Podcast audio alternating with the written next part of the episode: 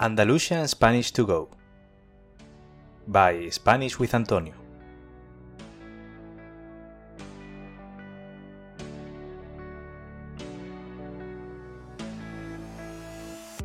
Hola a todos y a todas.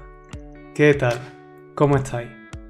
Bienvenido al episodio número 35 del podcast Andalusian Spanish to Go, el podcast para estudiantes de español de nivel intermedio y avanzado que quieren progresar con su español a través de materiales auténticos e interesantes y escuchando un acento muy peculiar de la lengua española, el andaluz. Si esta es la primera vez que escucha este podcast, me presento.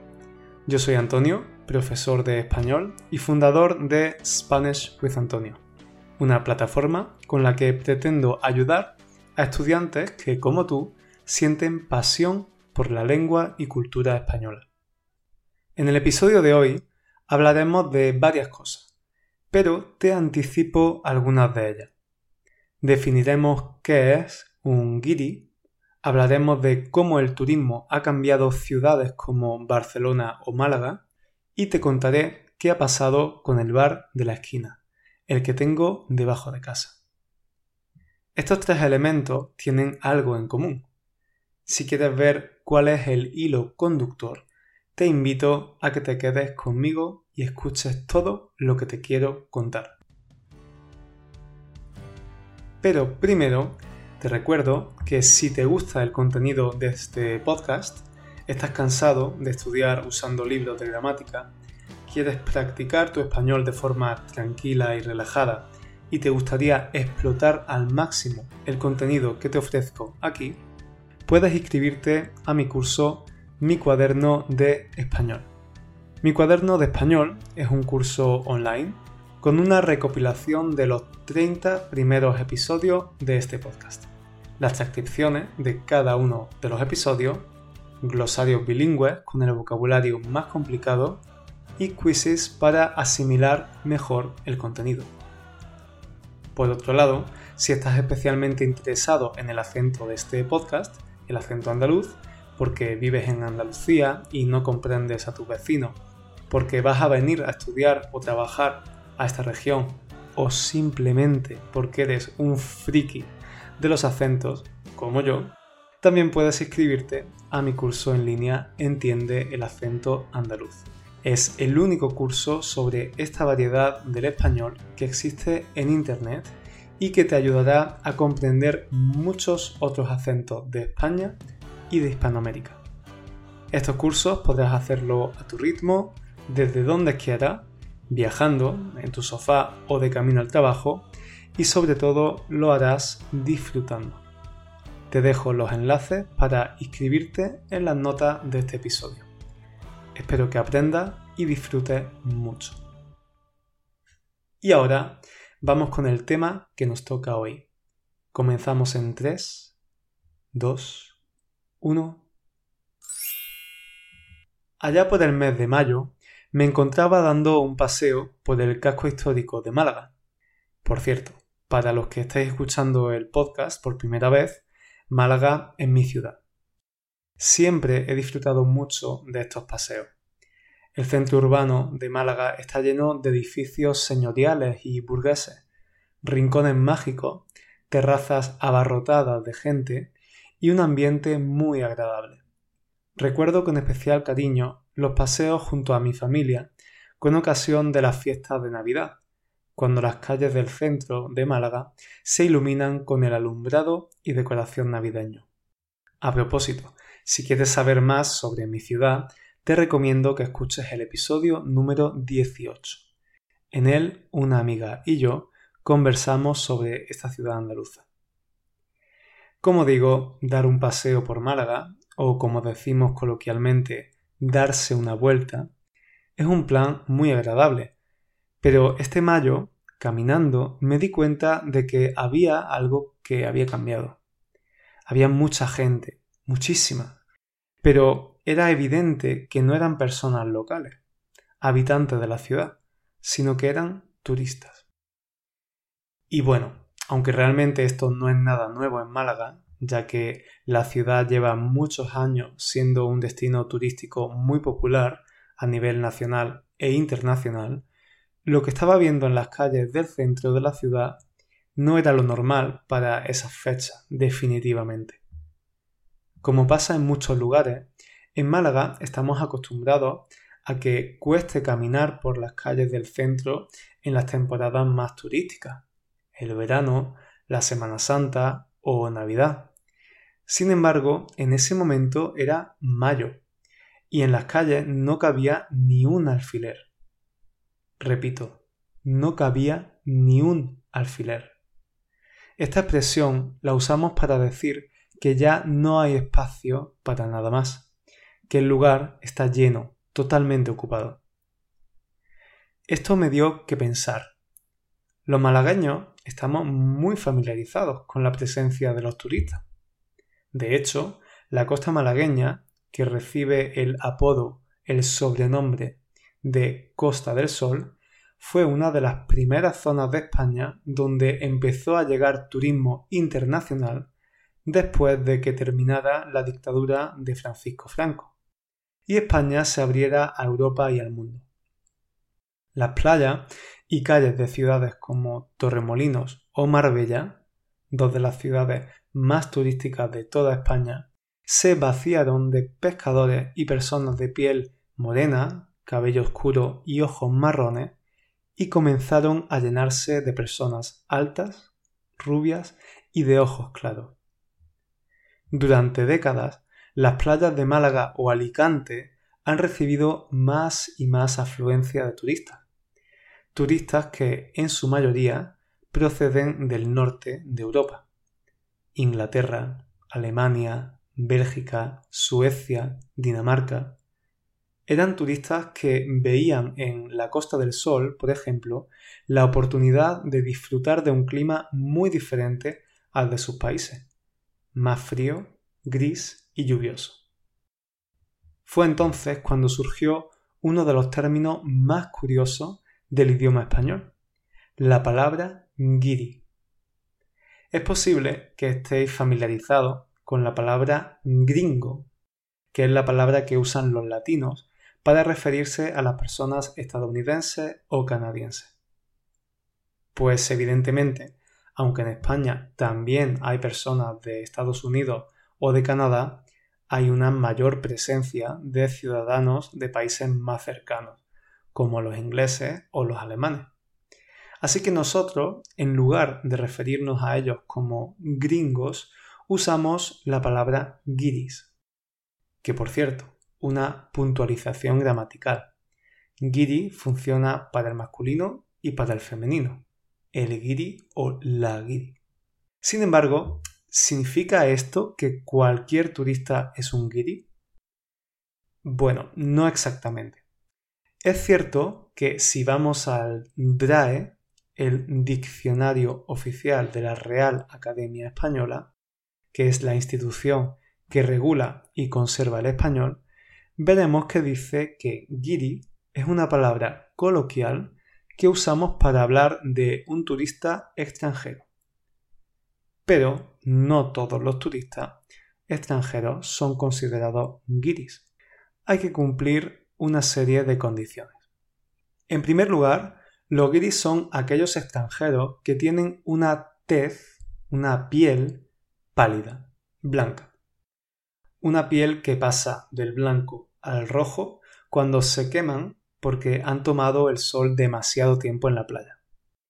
Cuando una persona se quema mucho por tomar demasiado el sol, decimos que esa persona es una gamba porque adquiere el color rojo que tiene la gamba. Pues normalmente los guiris suelen convertirse en gambas tras uno o dos días. La segunda condición es que normalmente los guiris son turistas básicos, los típicos que aceptan comer cualquier cosa que les sirven en los restaurantes, aunque la comida sea horrible posiblemente porque la gastronomía de su país no sea tan rica o tan reputada. Y por último, la tercera condición para ser considerado un guiri de primera categoría es un gusto extraño, un gusto particular por la moda. La imagen típica de un guiri es la de una persona que lleva chanclas o sandalias, es decir, un calzado de verano, pero también lleva calcetines de invierno. Esto es algo totalmente incomprensible para los españoles y sufrimos mucho viendo esta combinación que encontramos muy poco lógica. Así que, como veis, según esta descripción, por lo general, a un italiano o a un griego no le ponemos la etiqueta de giri, pero a un noruego o a un polaco seguramente sí. De cualquier forma, tal y como dice el diccionario, se trata de una palabra coloquial y en muchas ocasiones que tiene una connotación negativa o incluso despectiva, es decir, la usamos con rencor, con desprecio. Pero ¿Por qué? ¿Por qué usamos una palabra relativamente negativa para referirnos a este tipo de turistas? ¿Acaso España no es un país principalmente turístico? ¿Acaso el turismo no es una parte importante de la economía?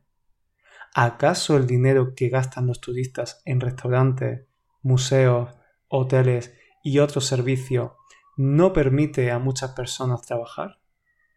¿Acaso acaso, acaso. Usamos la palabra acaso al principio de preguntas retóricas negativas para confirmar la información. Por ejemplo, ¿acaso no te has inscrito todavía a mi newsletter? ¿Acaso no sabes que inscribiéndote recibes gratuitamente mi ebook Guía del Español Natural? ¿Acaso no quieres hablar español sin traducir todo el tiempo en tu cabeza desde tu idioma? Espero que así lo hayas comprendido. Y ahora, en serio, por cierto, te dejo el enlace para descargarte el ebook totalmente gratis en las notas de este episodio. En cualquier caso, la respuesta a estas preguntas es sí, sí y sí. Sí, España es un país muy turístico. De hecho, España es el segundo país más turístico del mundo, solo por detrás de Francia.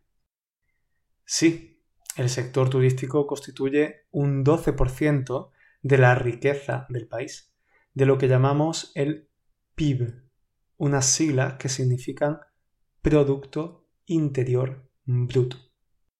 Y finalmente, sí, muchas personas trabajan en puestos creados gracias al turismo.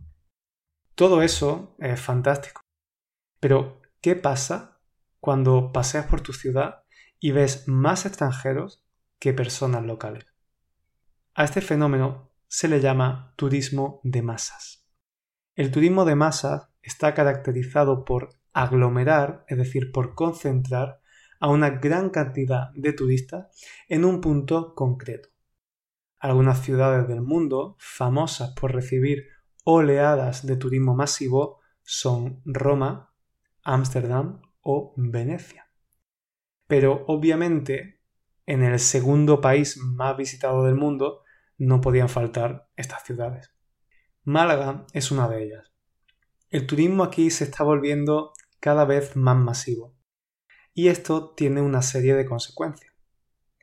A menudo cuando una ciudad se vuelca, es decir, se dedica en cuerpo y alma, pone toda su energía en dar prioridad a los turistas, los propios habitantes de la ciudad, los locales, pueden salir perjudicados.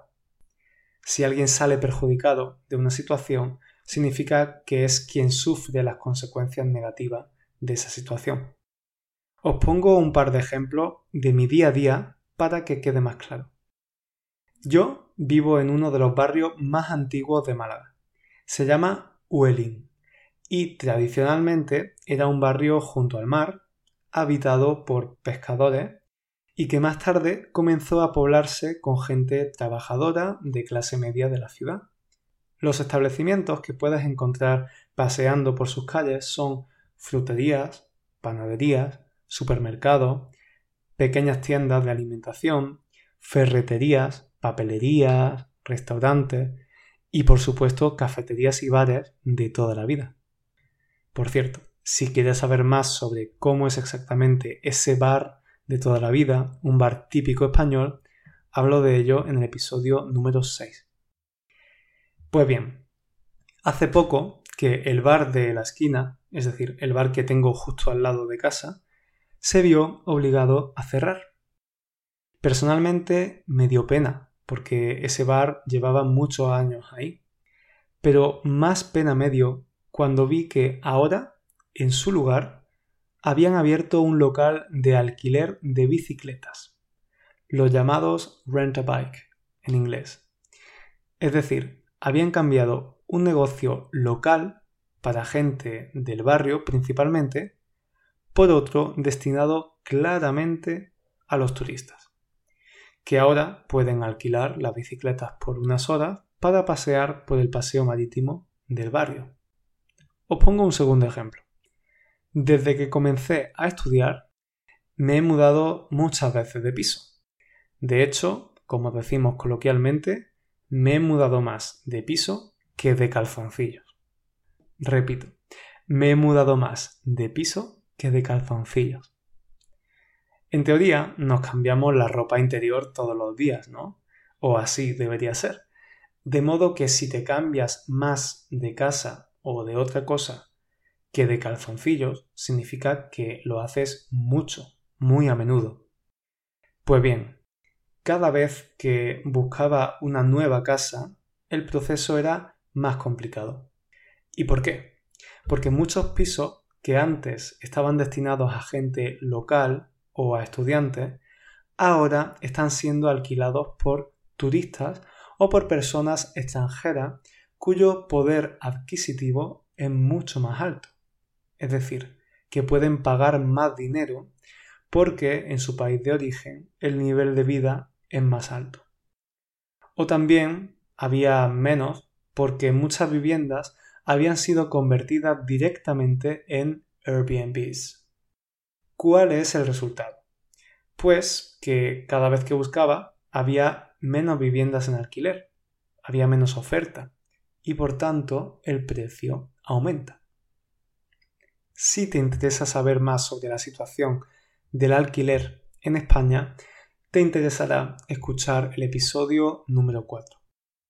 Pues bien, estos dos son solo dos ejemplos, pero podrían ser otros. Por ejemplo, el tradicional menú del día, que ha pasado de costar 8 euros a costar 12 euros, o la urbanización de zonas costeras o parajes naturales para construir apartamentos y hoteles, que es precisamente lo que lleva pasando durante años en la Costa del Sol. Un ejemplo claro de ello es Marbella que ha pasado de ser un pueblo de pescadores a ser conocida por el turismo de lujo. Pero si hay una ciudad donde este tipo de turismo está afectando la vida de los locales, es la capital de la comunidad autónoma de Cataluña, la famosa Barcelona.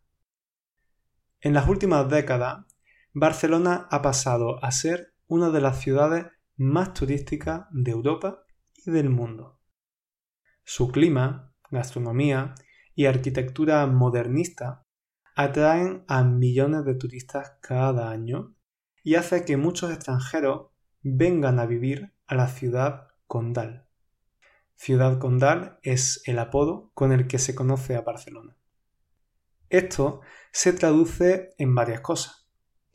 Primero, muchos barceloneses no pueden disfrutar de la oferta cultural que ofrece la ciudad porque el precio está destinado a turistas ricos. Muchos también tienen que irse a vivir a las afueras o a otros municipios cercanos donde la vivienda es más asequible. Además, las calles están atestadas de turistas, llenas de turistas. Resulta difícil pasear tranquilamente por muchas partes de la ciudad. Todo esto lleva a la turismofobia. Turismofobia. Es decir, el odio a los turistas y el rechazo al turismo. De hecho, si visitáis Barcelona, probablemente veáis carteles y pancartas en las calles y balcones de los edificios con frases como el turismo mata los barrios o mi edificio no es un hotel o el famoso tourists go home. En resumen, mensaje, a veces un poco fuerte, con los que los habitantes de la ciudad piden un turismo más sostenible. Si lo pensamos, de poco sirve que el turismo dé trabajo a muchas personas si esas personas, un camarero, un recepcionista, un guía turístico, no puede vivir en la ciudad en la que trabaja.